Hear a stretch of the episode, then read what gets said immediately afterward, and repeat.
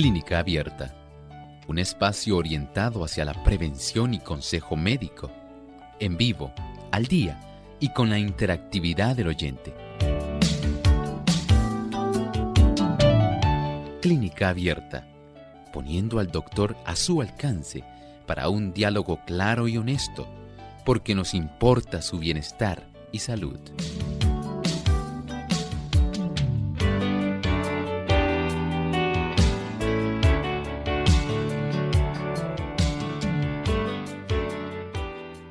No se ha encontrado una causa para este síndrome, pero se considera una variante de la preeclampsia. Hoy en Clínica Abierta vamos a estar hablando acerca del síndrome de HELP.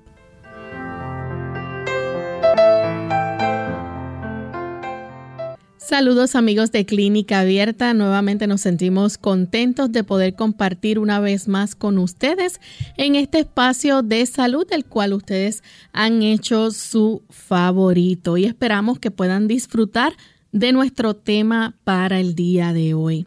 Queremos enviar saludos cordiales a todos aquellos amigos que nos escuchan en toda nuestra isla del encanto Puerto Rico. Allá en el oeste nos sintonizan a través de Radio Paraíso 92.9 FM. Acá en el este, donde se origina nuestro programa desde nuestros estudios en San Juan, Puerto Rico, a través del 98.3 FM y nuestra repetidora 93.3. Así que nos sentimos contentos de tener esta oportunidad de llegar a tantos amigos, no solamente en nuestra isla, sino también fuera de ella, a todos los Estados Unidos y a tantos países de América Latina y sabemos que muchos otros que han hecho contacto a través de las redes. Gracias por hacernos parte de su día y por formar parte de la familia de Clínica Abierta. Tenemos con nosotros, como todos los días, quien nos ayuda a entender cómo cuidar mejor de nuestra salud, el doctor Elmo Rodríguez. ¿Cómo está, doctor? Muy bien, Lorraine. Saludos cordiales a Lorraine, a nuestro equipo y a todos los amigos que se han dado cita hoy en esta edición de Clínica Abierta. Estamos muy complacidos de que ustedes nos acompañen. Esperamos que estos 60 minutos de salud puedan ser de mucho beneficio. Así es, y estamos listos antes de comenzar nuestro tema para escuchar el pensamiento saludable. Además de cuidar tu salud física, cuidamos tu salud mental. Este es el pensamiento saludable en clínica abierta.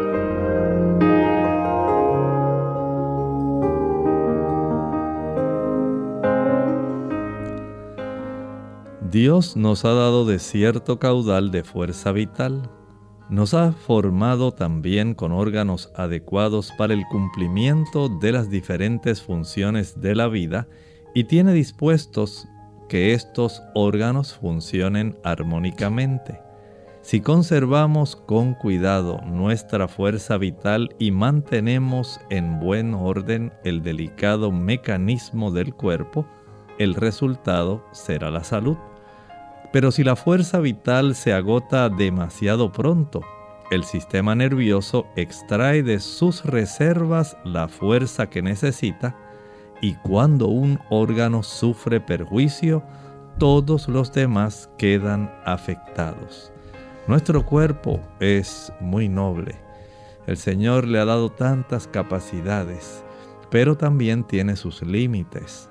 Si nosotros podemos aprender a vivir de tal manera que conservemos como si fuera una cuenta bancaria.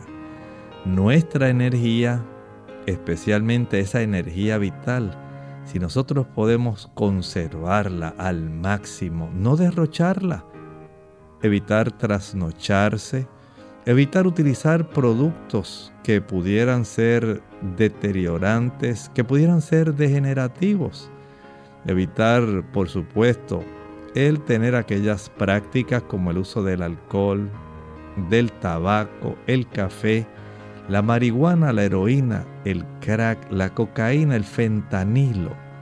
tantas sustancias que deterioran realmente nuestra salud física. Pudiéramos nosotros tener una mayor energía y darnos mayor tiempo de vida. Sí, en muchas ocasiones nosotros somos los que acortamos nuestra vida. No es la intención de Dios que usted pueda acortar el tiempo que Él le ha concedido de vida.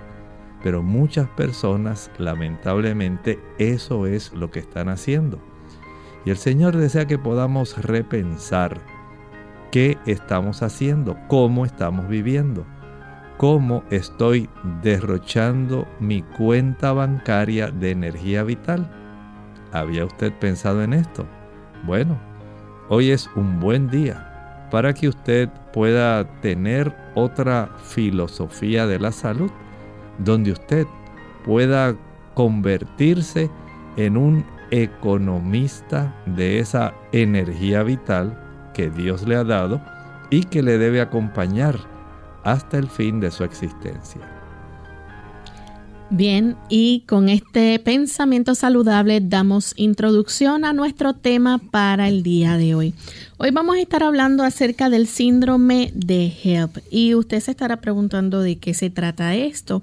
Pues está muy relacionado con las damas embarazadas y vamos a dejar entonces que el doctor nos explique, ¿verdad?, por qué se llama así el síndrome de HELP. ¿A qué debe su nombre, doctor? Básicamente es un acrónimo donde podemos utilizar la H.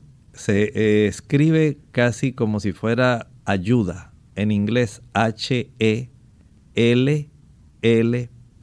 Help.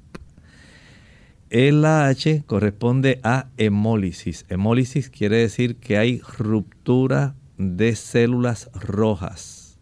Estas células rojas se rompen de tal manera que la hemoglobina se va a verter, se va a salir fuera de esa frontera que es básicamente la membrana de las células rojas.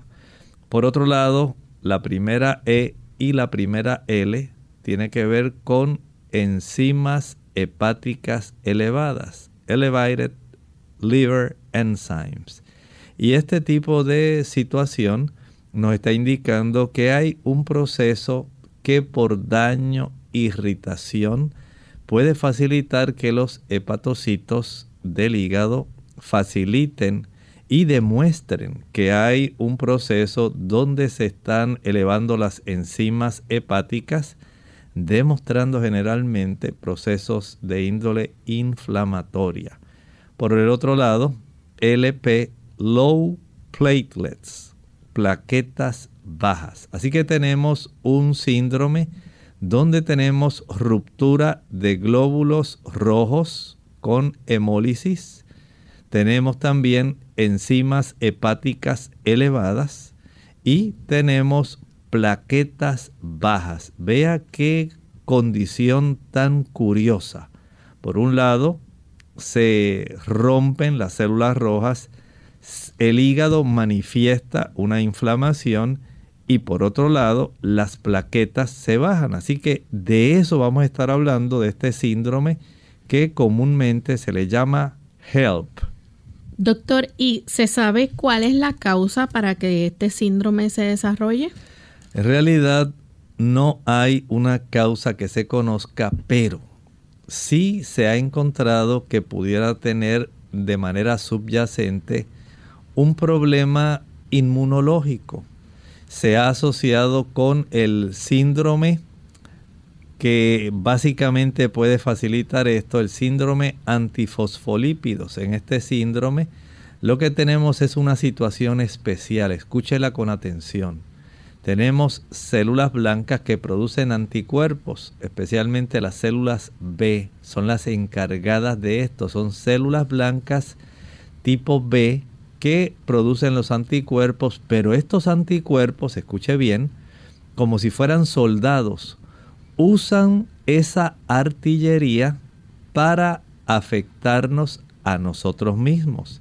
Y en este caso, ese tipo de síndrome antifosfolípidos lo que hace es trastornar la función de esas células blancas para que los anticuerpos, en lugar de atacar alguna sustancia extraña, alguna bacteria, algún virus, algún hongo, este tipo de artillería de anticuerpos va dirigido a diferentes órganos de nuestro cuerpo.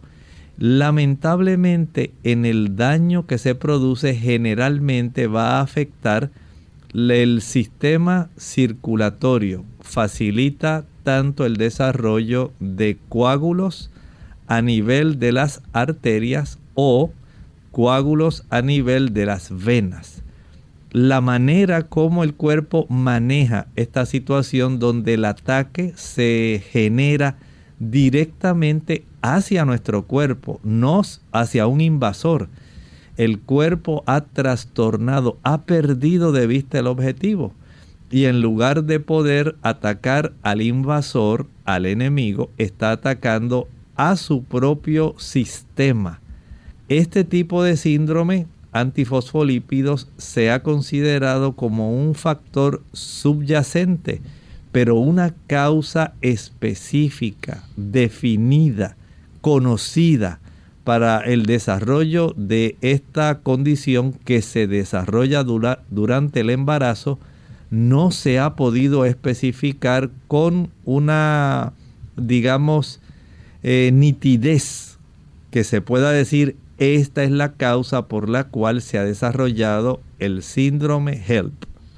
Doctor, y aproximadamente una a dos de cada mil embarazos se puede encontrar alguna con este síndrome. Sí, esto podemos decir que aunque no es frecuente, lamentablemente, especialmente las damas que tienen ese problema, en que desarrollan preeclampsia y eclampsia. Son las damas que tienen una mayor probabilidad y qué bueno que esto no es algo frecuente. El tener esta, digamos, eh, probabilidad de desarrollarse es algo que en cierta manera es de motivo de alegría pensar que, bueno, pues se desarrolla en uno o dos de cada mil embarazos. Pero qué lamentable cuando esto tiene que suceder porque en realidad es mucho riesgo para la criatura en el que está, ¿verdad? En ese proceso de gestación puede esto llevar a que haya algún tipo de aborto y trastornos por la premadurez de este niño. Bien, doctor, entonces eh, los factores de riesgo de este síndrome eh, incluyen principalmente, por ejemplo, el hecho de que la mujer sea mayor de 35 años. Exacto. Miren, recuerden que estamos hablando de una situación que aunque no se sabe, sí se ha podido establecer que de manera subyacente lo que está es este sistema inmunitario afectando y facilitando el desarrollo de este problema. Pero, escuche con atención, Recuerde que cuando nosotros vamos envejeciendo, y a veces nosotros tenemos ese concepto de que vamos a ser igual de fuertes, vamos a ser igual de funcionales durante toda la vida. Y que cuando usted llega a los 80 años, usted va a estar tan fuerte y tan vigoroso como estaba al principio cuando tenía 18 años. Falso de toda falsedad. Las damas también envejecen. Y en ese proceso el sistema inmunitario va envejeciendo. De tal manera que según se van desarrollando condiciones asociadas, y dijimos que esto tiene que ver mucho con la variante eh, de, que se desarrolla, la preeclampsia, porque se ha encontrado, Lorraine, que esta condición en las damas con preeclampsia y eclampsia en el 10 al 20% de los embarazos de esas damas que tienen eclampsia o preeclampsia es que se va a desarrollar este síndrome. Entonces, si esta dama ya es una dama que tiene 35 años o más, la probabilidad de que padezca hipertensión y de que tenga otras situaciones autoinmunes facilita que el sistema inmunitario pueda desencadenar este tipo de ataque que lamentablemente va a afectar a esa dama que está embarazada, una dama, podemos decir, ya mayorcita para estar ella eh, quedando embarazada y dar a luz un niño, pero la presencia de otros trastornos y del hecho de que su sistema inmunitario va envejeciendo va a facilitar este problema. Y si a eso le añadimos otro factor como por ejemplo es que la dama pues padezca de obesidad, también puede complicarse. Sí, recuerden que en los procesos de obesidad tenemos un aumento, hay un predominio de eh, los estrógenos y estos estrógenos en una dama que está obesa puede facilitar una serie de trastornos que van a repercutir en todo el organismo. No piense que el asunto de la obesidad es solamente un asunto estético. Hay muchas formas de usted afectar su cuerpo de maneras diversas en todos los órganos. Lamentablemente, una de las causas más comunes es la obesidad. Vamos a hacer nuestra primera pausa y cuando regresemos continuaremos hablando más sobre el síndrome de HELP. Ya volvemos. ¿Embarazo después de los 50?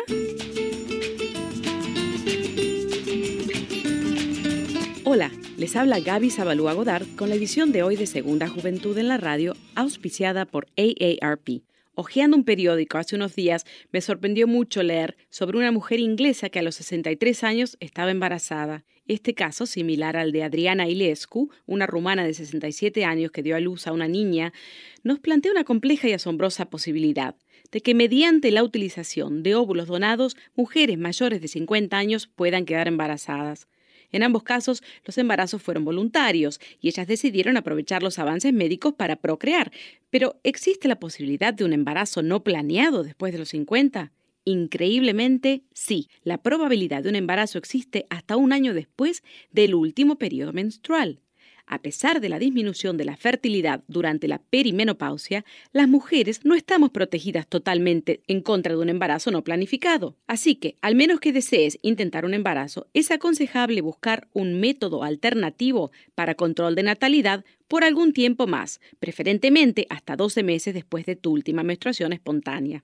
El patrocinio de AARP hace posible nuestro programa. Para más información, visite www.aarpsegundajuventud.org www.aarpsegundajuventud.org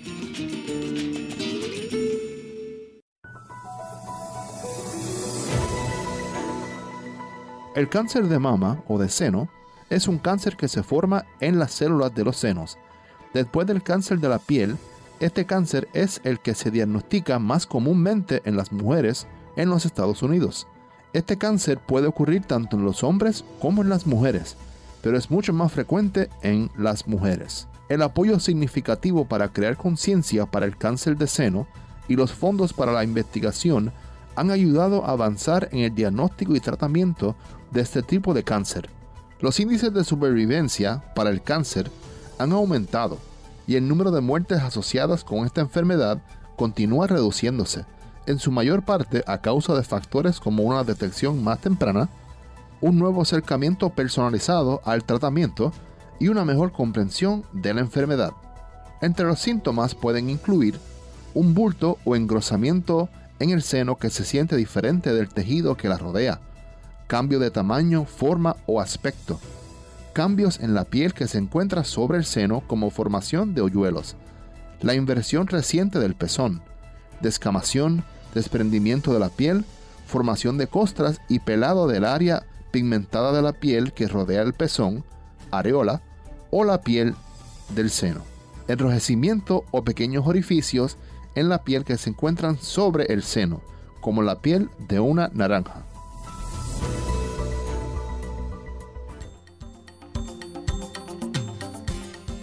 El calcio es uno de los minerales más importantes que nuestro cuerpo necesita para mantener una salud óptima, ya que es el responsable de infinidad de procesos indispensables para su buen estado.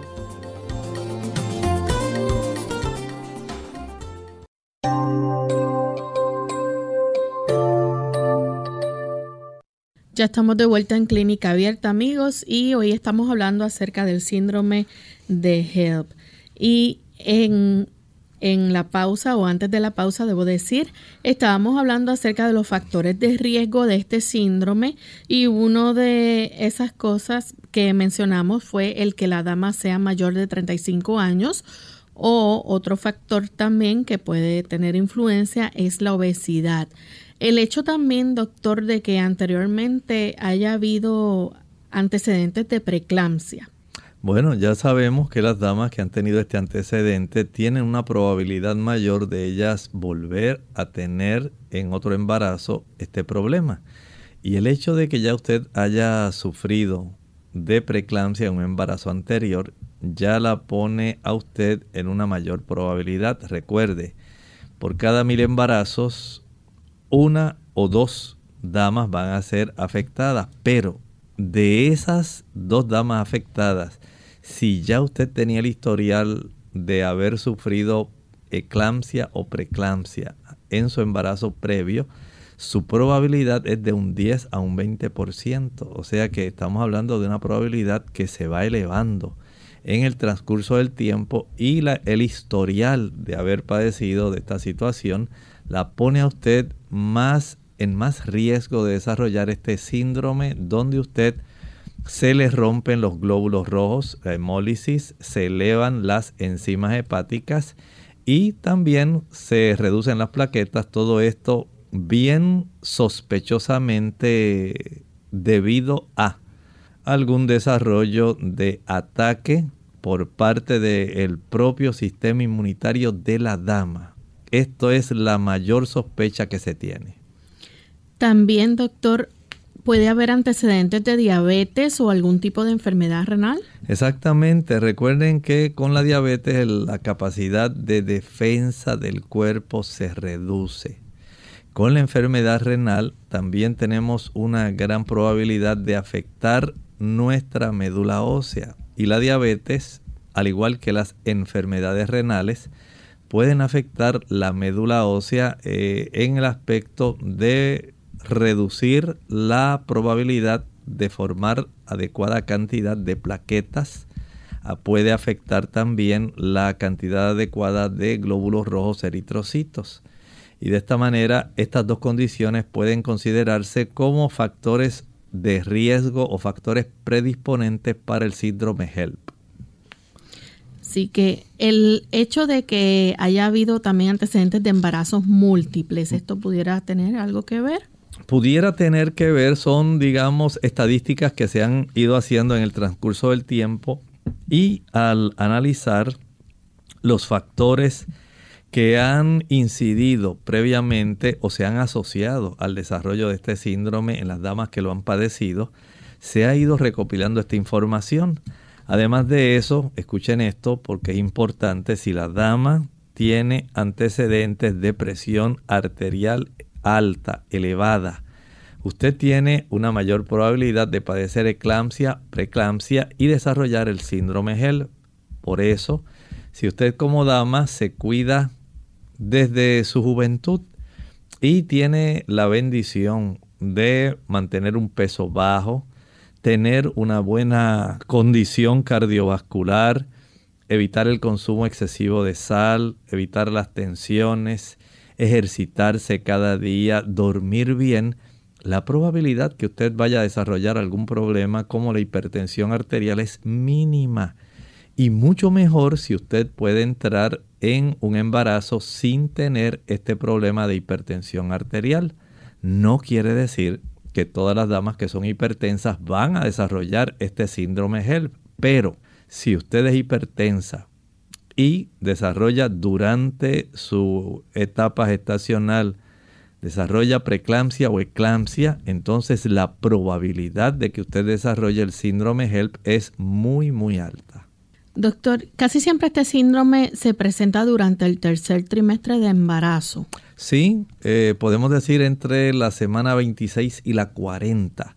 Ahí es cuando más tiende esto a manifestarse, aunque también a veces eh, se puede manifestar en la dama aún después de haber dado a luz, hasta una semana después, posterior al nacimiento del niño. Así que hay que vigilar esa ventana de tiempo, el último trimestre y la semana posterior al alumbramiento. Así que vemos entonces que eh, hay que estar pendiente a estos factores de riesgo. Muchas mujeres eh, solamente presentan la presión arterial alta y se les diagnostica la preeclampsia. Sí, eh, y este síndrome de HELP puede ser posterior a ese episodio de preeclampsia o eclampsia, pero no todo es a veces como se ve en los libros. Se han encontrado casos donde primero se desarrolla el síndrome de HELP y después se desarrolla la preeclampsia y la eclampsia. Así que no podemos decir que es a consecuencia exclusivamente de haber padecido preeclampsia y eclampsia. La dama lo puede estar padeciendo previo a el desarrollo de preeclampsia y eclampsia y se desarrolla también en ese momento. Otra afección o la afección a veces se, se puede diagnosticar erróneamente, como por ejemplo algún tipo de gripe o enfermedad viral. Sí, a veces se puede pensar que es porque ah, es que estás desarrollando una gripe, a veces es algún problema de la vesícula, en otros casos se piensa que es una hepatitis, otros pueden decir, oh no, Lorraine, esta dama lo que ha desarrollado es un caso de púrpura trombocitopénica idiopática otros pueden decir, no, lo que está pasando es que se ha empeorado el lupus que padece. Otros pueden decir, no, ella lo que tiene es una púrpura trombótica, cuando en realidad son tan solo algunos tipos de diagnósticos que erróneamente se le adjudican cuando en realidad esta dama lo que ha desarrollado es HELP. Así que no podemos eh, equivocarnos como médicos en este aspecto, especialmente el ginecobstetra, debe estar consciente de que tanto la gripe, la colecistopatía, la hepatitis, la púrpura trombocitopénica, todo eso pudiera semejar este cuadro, pero en realidad no es este cuadro. Así que hay mm, varias afecciones, entonces, como hepatitis, la regularización del lupus, por ejemplo. Sí, todo eso, todas esas que acabamos de mencionar pueden estar dando un parecido con el síndrome HELP, pero ninguna de ellas es en realidad. Aquí estamos hablando de una entidad que se ha desarrollado totalmente diferente, aunque no podemos negar que ah, en algunas de ellas hay trastornos de las plaquetas, del hígado y de otros lugares, pero tener tanto el cuadro, esa triada, donde usted tiene hemólisis, enzimas hepáticas elevadas y baja cantidad de plaquetas asociadas a el embarazo del último ya esto no podemos eh, básicamente equivocarnos, sino que hay que estar atentos a esta condición. ¿Cuáles son los síntomas entonces que vamos a ver dentro del síndrome de HELP? Bueno, si nuestros glóbulos rojos se rompen y esa hemoglobina ya no puede transportar adecuadamente la cantidad de oxígeno, ¿cómo se sentirá una dama, Lorraine, que está embarazada y tiene una hemoglobina baja? Cansada, fatigada. Muy cansada camina de aquí a allí a la esquina y ella se va a sentir sumamente agotada, se siente sin fuerzas, en realidad no tiene ánimo. Sencillamente aquí usted tiene uno de los síntomas característicos de este síndrome. Y puede entonces también comenzar a retener líquido, ¿no? Bueno, aquí tenemos otra situación. Si nosotros tenemos un hígado que está afectado, y que probablemente ya nos está dando señales porque las enzimas del hígado se están elevando y se comienza a observar que la dama comienza a hincharse, edema en las piernas, tiene alta presión y comienzan las dos piernas a edematizarse. Entonces, ya tenemos aquí que este acúmulo de líquidos junto con ese cansancio nos están dando dos pistas para nosotros sospechar este síndrome. ¿Dolor de cabeza? Sí, puede haber dolor de cabeza. Recuerden que la dama tiene hipertensión arterial generalmente, que es uno de los precursores, la eclampsia, la preeclampsia, facilita en muchas, muchas damas este, este tipo de cefalea. ¿Pueden presentarse también las náuseas y los vómitos? Sí, recuerden que tenemos enzimas del hígado que están manifestando que hay inflamación a nivel hepático. Y cuando el hígado no está funcionando bien, entonces puede decirnos mediante las náuseas y los vómitos, por favor, por favor, no permitas que se introduzcan en el cuerpo una buena cantidad de alimentos eh, para procesar carbohidratos, procesar ácidos grasos, procesar eh, diferentes tipos de sustancias proteicas y que aunque son necesarias, en este momento estoy tan inflamado que no me es posible procesar ni los carbohidratos, ni las proteínas, ni los lípidos en este momento, por favor, no. Entonces el cuerpo recurre a protegerse el mismo, dándonos esta sintomatología de náuseas y vómitos para que a usted no se le vaya a ocurrir ingresar alimento por la incapacidad del hígado en ese momento de poder procesarlo.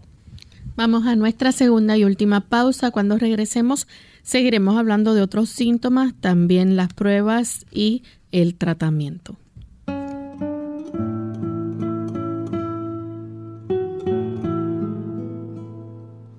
Discutir con la tentación ya es camino para ser vencido por ella.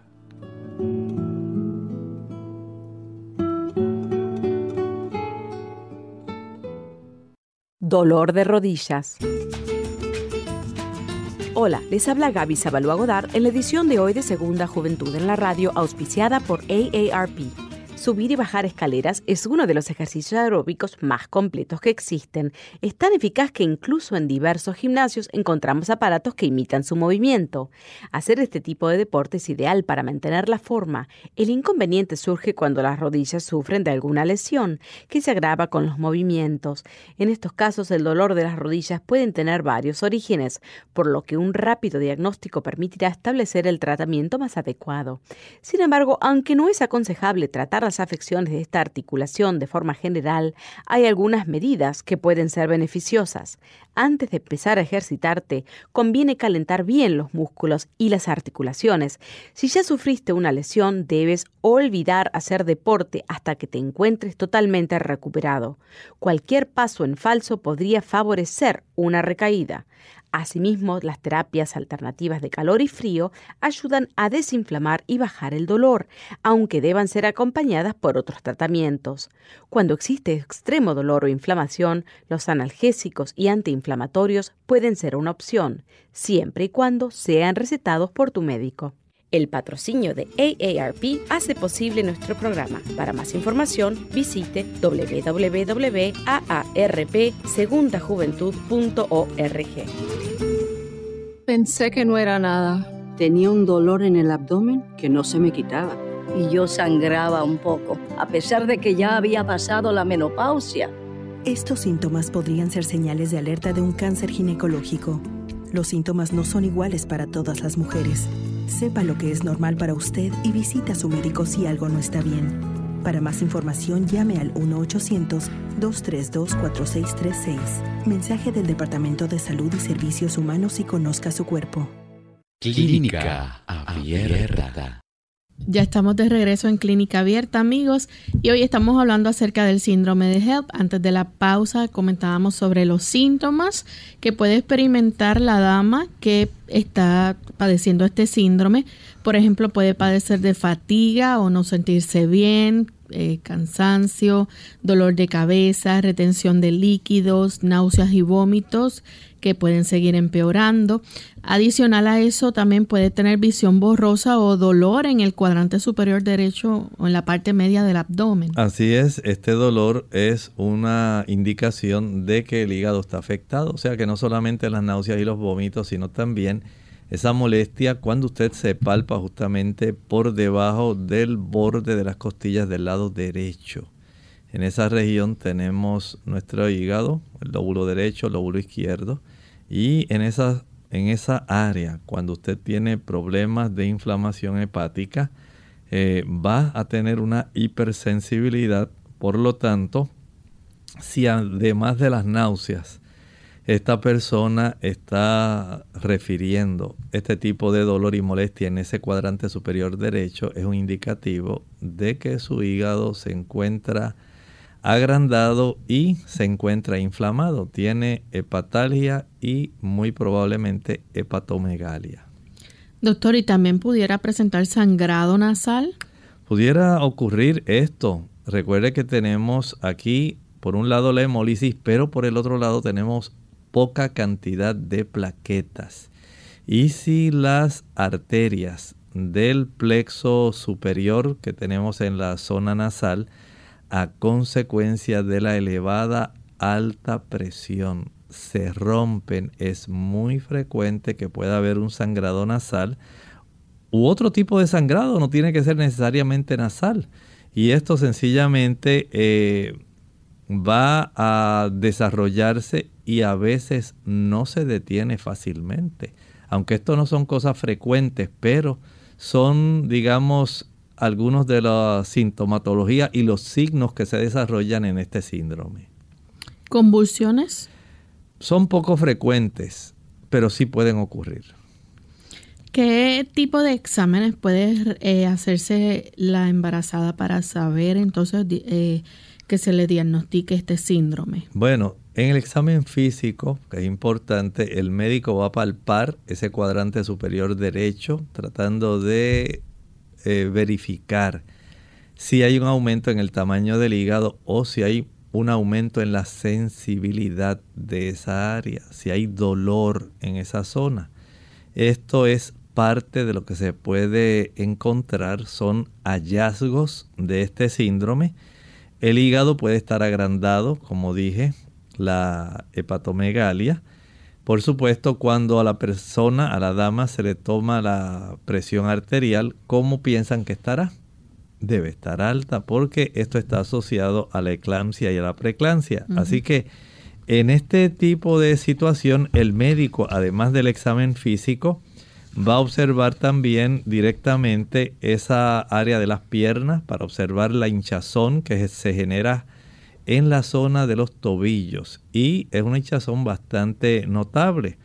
Por un lado, pues hemos tenido hemólisis, pero por otro lado tenemos hipertensión arterial y tenemos un hígado que está muy congestionado, que no está facilitando el desviar una buena cantidad de sangre hacia la zona del hígado. Y esto normalmente ocurre. El hígado es una de las áreas junto con los pulmones donde una buena cantidad de sangre se desvía para procesos que son necesarios. Pero cuando un hígado está inflamado, cuando un hígado está agrandado y no puede procesar, hacer sus funciones, especialmente en el procesamiento y metabolismo de los alimentos, él mismo no facilita que haya una buena desviación de sangre de la circulación general hacia el hígado. Y esta sangre comienza a congestionar de una manera asombrosa las a la zona de las extremidades inferiores y se desarrolla ese edema. Pero afortunadamente el médico, además del examen físico, puede ordenar, por ejemplo, si tenemos y sospecha una ruptura de glóbulos rojos, entonces se puede ordenar un estudio de células rojas. Y lo más sencillo que podemos tener es una, un contaje sanguíneo de células de, nuestra, de nuestro sistema ¿verdad? sanguíneo.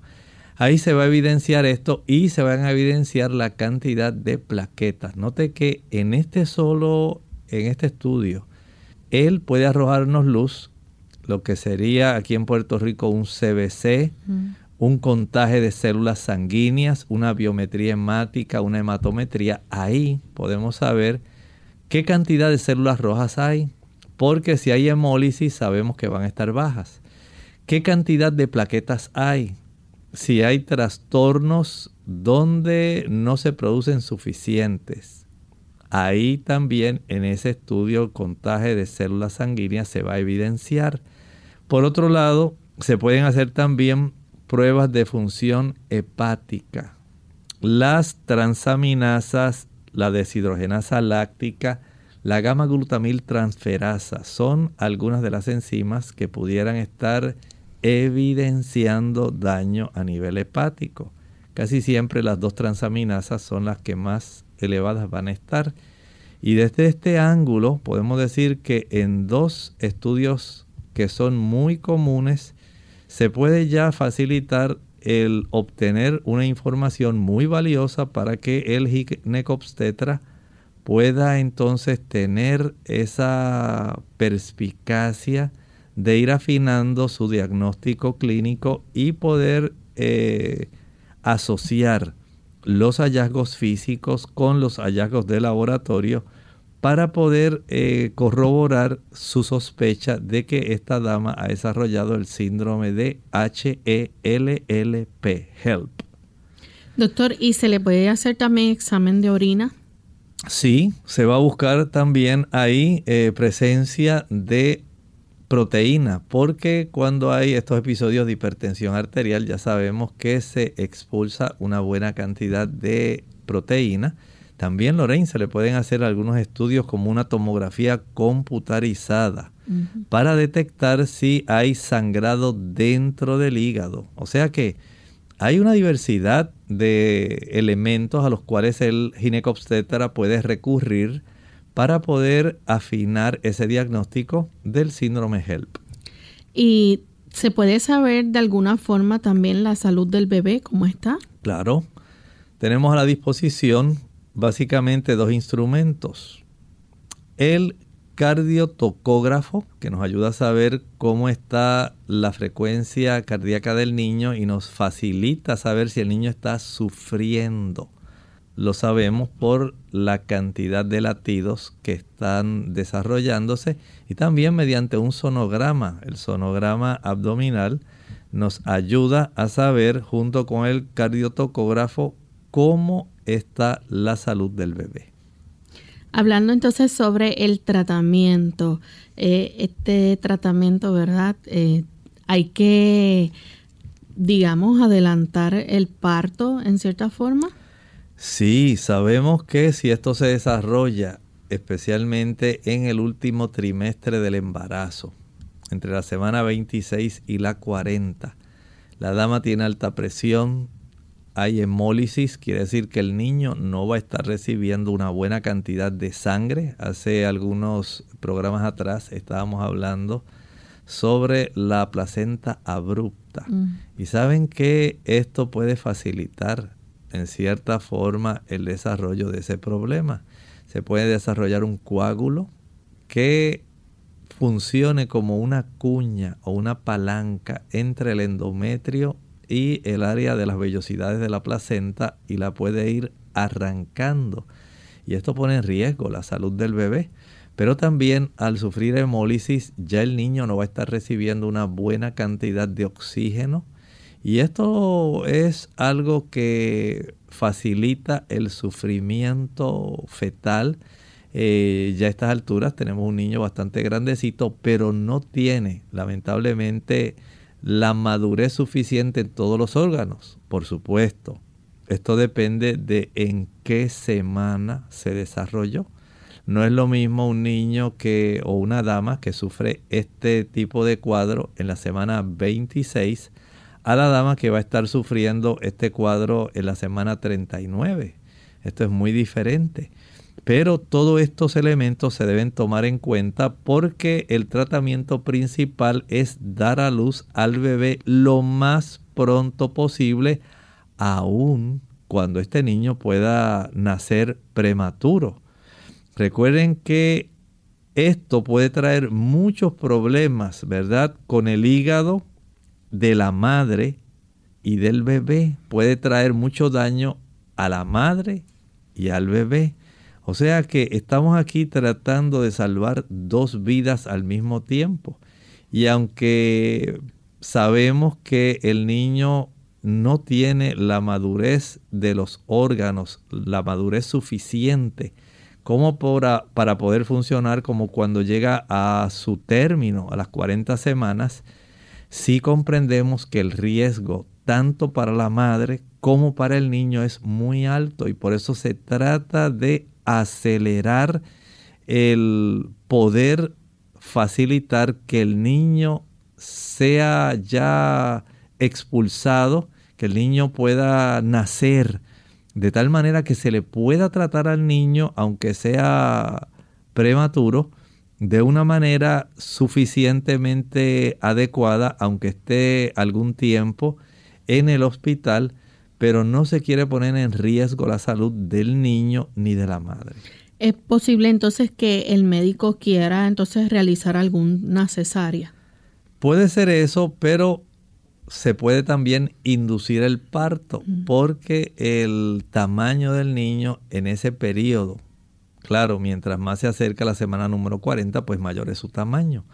Pero generalmente se induce el parto para iniciar ese trabajo de parto o se puede llevar a cabo una cesárea, ambos. Eh, sí, ya especialmente el tamaño del niño es bastante grande y el asunto se ve que requiere una urgencia rápida, una urgencia, perdón, eh, a consecuencia de que hay un sufrimiento, se ha podido detectar que la salud del niño se deteriora rápidamente pues se puede recurrir a una sección cesárea, una cesárea para poder eh, facilitar el que este niño cuanto antes pueda ser atendido.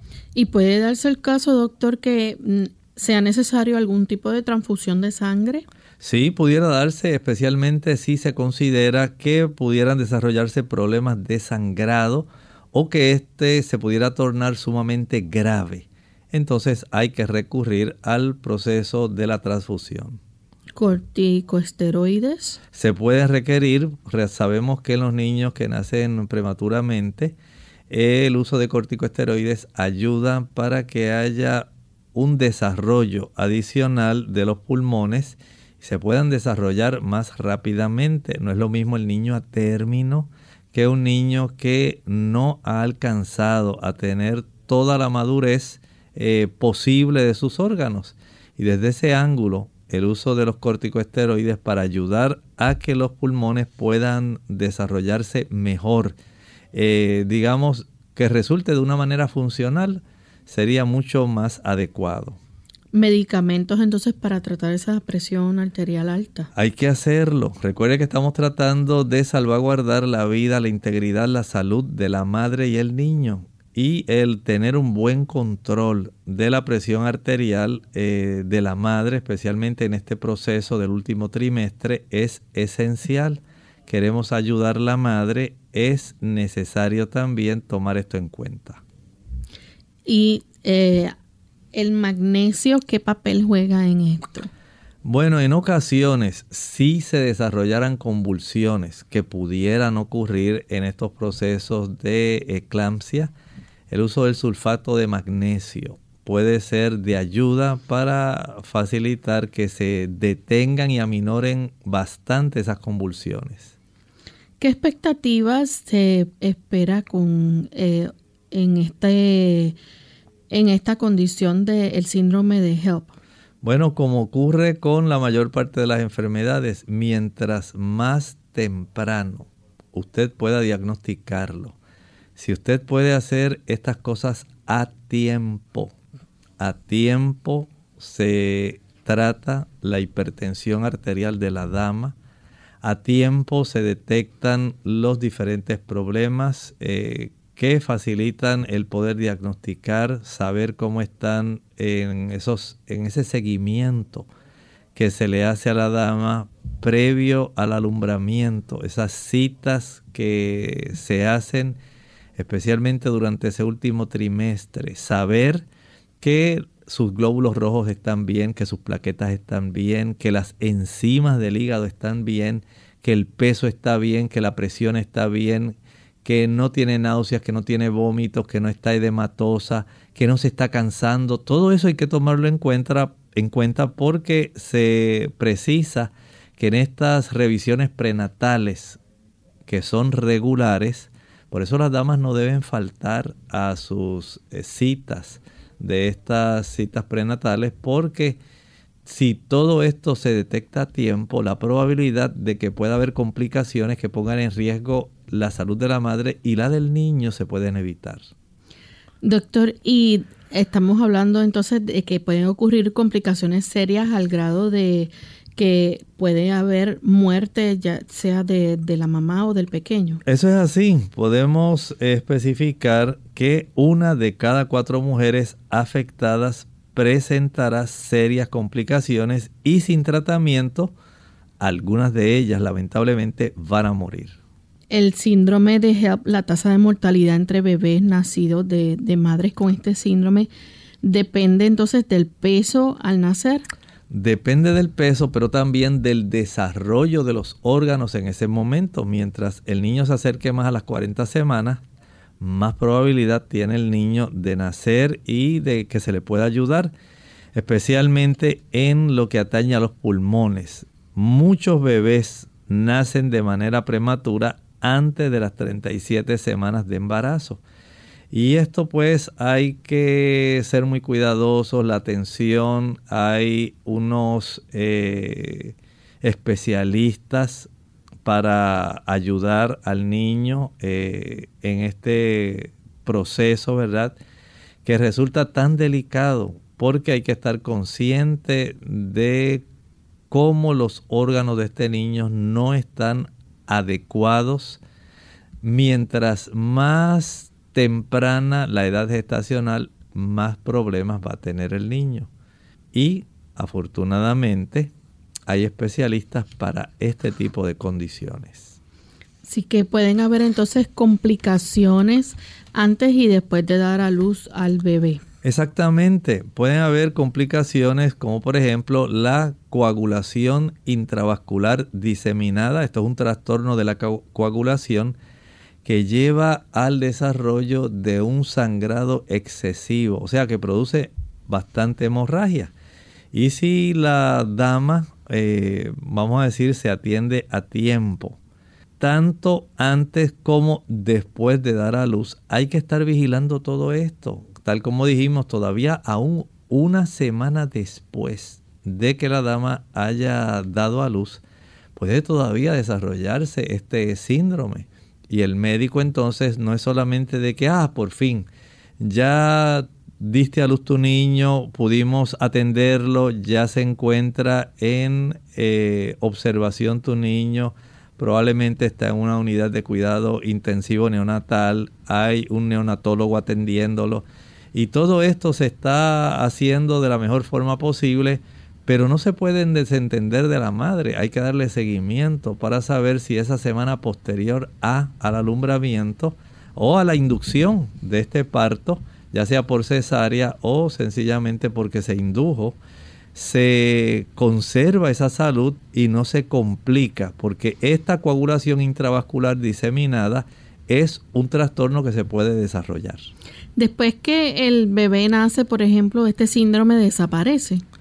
Bueno, podemos decir que en la mayoría de los casos sí, en la mayoría de los casos sí, pero recuerden esto, hay que darle mucha atención a la madre. Hay que verificar que no tenga líquido en los pulmones, que no se haya desarrollado insuficiencia renal, que no haya insuficiencia hepática, que no haya hemorragia en el hígado, que no vaya a desarrollarse, como hablamos hace unos días atrás, un desarrollo de placenta abrupta, un desprendimiento prematuro de placenta, que la madre no vaya a desarrollar convulsiones, accidentes cerebrovascular, que es muy común en las damas que tienen una presión arterial que no está debidamente controlada y por supuesto las complicaciones fetales que incluyen generalmente restricción al crecimiento fetal.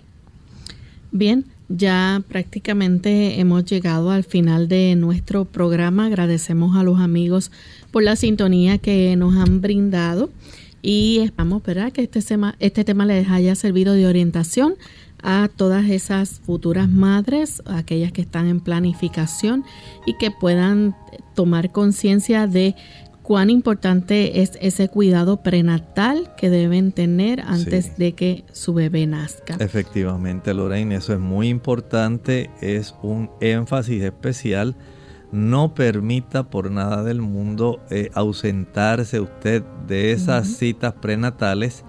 Esas citas prenatales pueden evitar muchas complicaciones para la madre y para el niño. Por lo tanto, damas, hay que ser responsables en este aspecto y el hecho de que usted durante ese último trimestre la frecuencia de las citas prenatales aumente, no es porque el médico quiera molestarla ni porque le quiera hacer a usted perder el tiempo, es que es necesario por el bien suyo y de la criatura que está gestando, no se ausente a sus citas prenatales.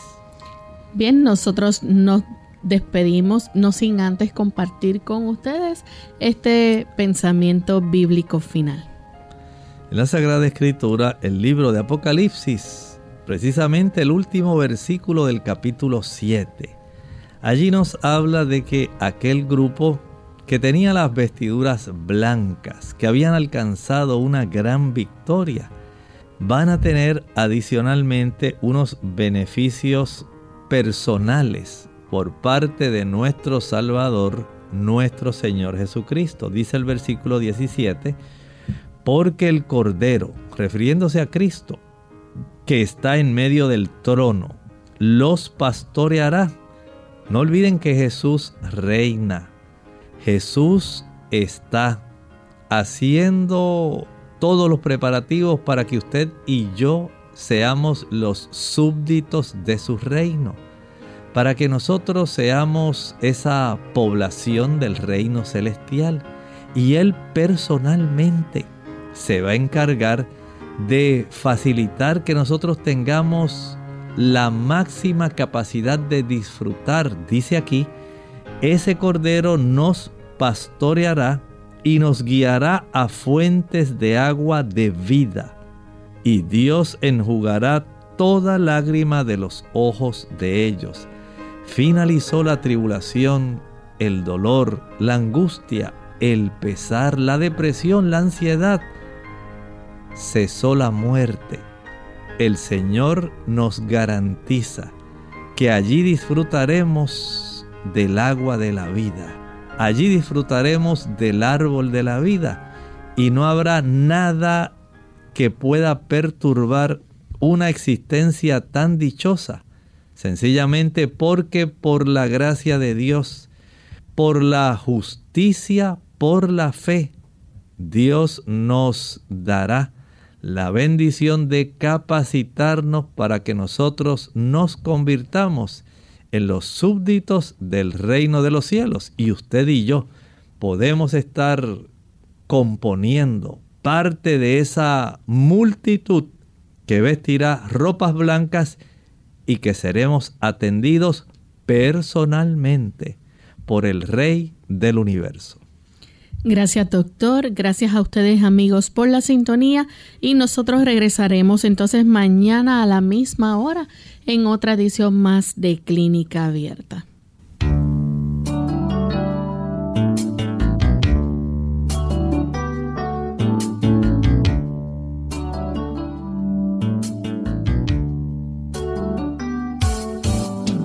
Clínica Abierta.